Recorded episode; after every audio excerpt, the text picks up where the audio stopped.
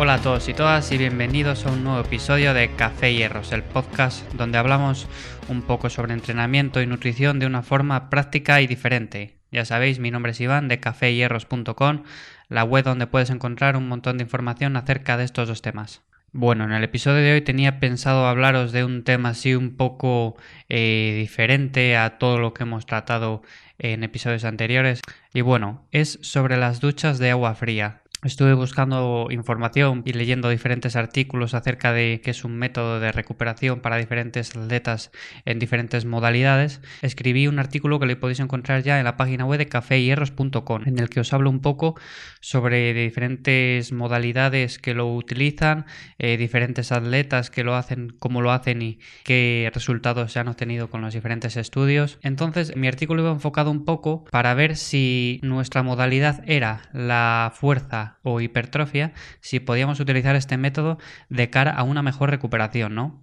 Bueno, pues en primer lugar, como os digo, ya no es tan inusual ver a multitud de atletas pues con diferentes técnicas de recuperación, ¿no? Para ya sea para recuperarse antes, mejorar el estado de cara a un entrenamiento posterior, etcétera. Bueno, pues las duchas o baños de agua fría no dejan de ser otro método más de recuperación. Esto suele variar ya depende del tipo de deporte en el que estemos enfocados. Eh, si bien es cierto que quizás sea más predominante en ciertos deportes de resistencia, en los que se hace otro tipo de desgaste bastante diferente a deportes más de fuerza o hipertrofia, vamos a ver qué beneficios nos podría traer o qué perjuicios de cara con estos objetivos. Bueno, en primer lugar, ¿qué es un baño o ducha de agua fría? Bueno, pues así para dejarlo un poco definido, eh, que todos estemos bien situados desde un principio, podríamos decirlo como un baño o ducha en el que no se superan los 15 grados de temperatura. Es bastante frío. También depende de la tolerancia de, la persona. Unos tolerarán eh, menos temperatura que otros. Es cierto que a igualdad de temperatura unas personas eh, tendrán mucha más sensación de frío que otras. Entonces, pero bueno, para situarnos un poco, digamos que no debe de superar los 15 grados de temperatura. Y luego, en cuanto a duración en el tiempo, rondará los 15 minutos más o menos.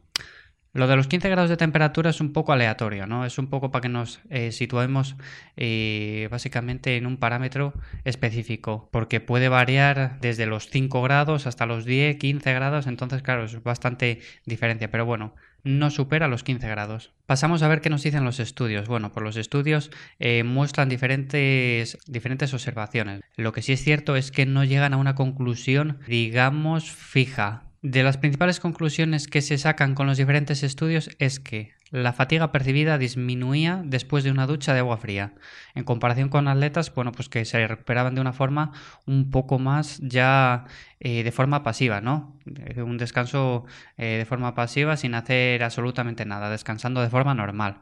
Entonces, los atletas que se duchaban con agua fría, pues experimentaban una reducción de la fatiga. Esto es eh, bastante interesante porque, claro, los atletas que se eh, recuperaban o percibían menos fatiga, bueno, pues podían afrontar la siguiente sesión de entrenamiento pues en un plazo menor de tiempo. Eh, entonces acortaba bastante los tiempos de recuperación. También otra observación que se produjo es que el dolor muscular también disminuía de manera considerable utilizando el método de duchas o baños de agua helada. Así que eso es un punto positivo a tener en cuenta de cara a una mejor recuperación, pues para afrontar el siguiente entrenamiento. Estos resultados quizás sean los que más se han podido observar en los diferentes estudios ¿no? que se han hecho y con los diferentes atletas. Lo que sí que es cierto es que muchos autores sugieren que eh, el efecto placebo tiene mucho que ver en todo esto. O sea, de cómo te sientes al tomar la ducha de agua fría y lo que tú tienes como percepción de, de, lo, que, de lo que está haciendo en tu cuerpo, ¿no? Estas conclusiones de los diferentes estudios, bueno, pues hay que cogerlas con pinzas y no todos los resultados que se observan pueden darse en los diferentes sujetos, ¿no? Así que por un lado eso, eh, las conclusiones que teníamos de varios estudios llegaban a eso, fatiga eh, percibida disminuía en comparación con atletas que se recuperaban de manera más pasiva y dolor muscular pues disminuía también de manera notable. El efecto placebo pues seguramente tuviera mucho que ver, pero bueno, quizás también eh, en estos atletas pues las duchas tuvieran un efecto positivo, ¿no? Luego podríamos pasar a fuerza e hipertrofia, si de cara a estos objetivos nos podría beneficiar o empeorar en nuestra condición, ¿no? Lo que habíamos visto, las conclusiones eh, de los estudios anteriores se daban sobre todo en atletas que eran de resistencia, ¿no? Entonces estamos cambiando totalmente de parámetros ya en este sentido, porque claro, eh, deportistas de hipertrofia fuerza no, no tiene nada que ver. Pero bueno, vamos a ver qué, qué nos dicen los estudios. La conclusión principal a la que eh, he visto que llegan varios de los estudios es que no parecen mostrar los mismos beneficios que cuando hablábamos de los otros tipos de atletas, ¿no? Los de resistencia. Incluso tenemos estudios que nos dicen que puede ser contraproducente de cara a dichos objetivos. Aquí ya vemos que claramente la diferencia de, deporte que se practique eh, difiere mucho de que podamos recuperarnos eh, o que podamos usar un método de recuperación u otro, ¿no? Con lo cual, si tu objetivo es la fuerza o hipertrofia, este método de recuperación, bajo las conclusiones que yo he visto o he observado en los diferentes estudios que he analizado, no es un método que puedas eh, llevar a cabo de forma consistente eh, si buscas eh, mejorar en estas modalidades. Principalmente el artículo iba enfocado en eso, ¿no?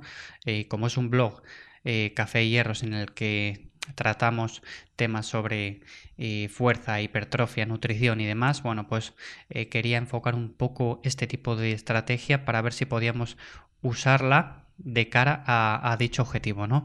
Bueno, pues ya veis que las conclusiones de, dichos estudios nos dicen que no, que de cara a ese objetivo es más bien eh, perjudicial o no nos va a sentar tan bien como si tuviéramos otros objetivos. ¿Qué podemos eh, sacar en conclusiones? Bueno, pues si eres un deportista más bien de resistencia, puedes utilizar estos métodos de recuperación de manera muy positiva. Siempre, claro, hablando desde el escepticismo.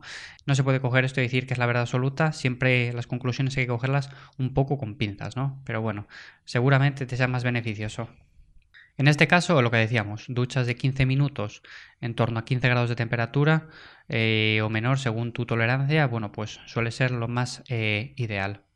Por otro lado, tenemos eh, la fuerza o hipertrofia, y en este caso es en el que no te recomiendo, bajo las conclusiones que se han llegado a observar, que uses este tipo de estrategia para recuperarte de los entrenamientos de cara a entrenamientos posteriores. Se ha visto que tiene más inconvenientes que beneficios incluso a largo plazo puede llegar a ser contraproducente, con lo cual no te aconsejo bajo ningún concepto que lo utilices como forma de recuperación. De todas formas, y como estamos hablando en una época que es verano sobre este tema, quizás hay alguna persona que se pregunte, ya, pero es que ahora en verano igual yo me ducho en agua fría y me gusta ducharme en agua fría. Yo, por ejemplo, mira, os voy a poner mi caso particular. Yo, por ejemplo, soy una persona que tolera muy bien el agua fría, ¿no? Entonces me doy baños eh, o duchas en, verano de agua fría sin ningún tipo de problema y me sientan genial, ¿no? Entonces, claro, ahora habrá gente que se pregunte, su objetivo será la fuerza o hipertrofia. El mío también lo es. Los estudios te dicen que es contraproducente. Entonces, si en verano yo me ducho de esta forma, ¿qué quiere decir? ¿Voy a recuperarme peor de los entrenamientos? ¿Voy a rendir menos? No, a ver, no os comáis tampoco la cabeza. Evidentemente en verano hace calor y tú si terminas de entrenar y te das una ducha de agua fría, pues te va a sentar genial y no te va a pasar absolutamente nada. Como bien os digo, yo soy una persona que le gusta eh, ducharse en verano con agua más bien fría, pero lo que os quiero decir que no pasa absolutamente nada. Lo que pasa que no lo apliquéis de una forma con objetivos de recuperación, porque ya os digo que en ese sentido no os va a hacer absolutamente nada. Bueno, así que hasta aquí el podcast de hoy. Ya sabéis que tenéis subido a la página web www.cafeyerros.com el artículo completo que le podéis echar un vistazo. Espero que os haya sido de ayuda. Si os ha gustado, eh, valoro mucho que le deis favorito. Así ayudáis también a que este eh, canal crezca poco a poco. Y sin más, nos vemos en próximos episodios. Un saludo y hasta la próxima.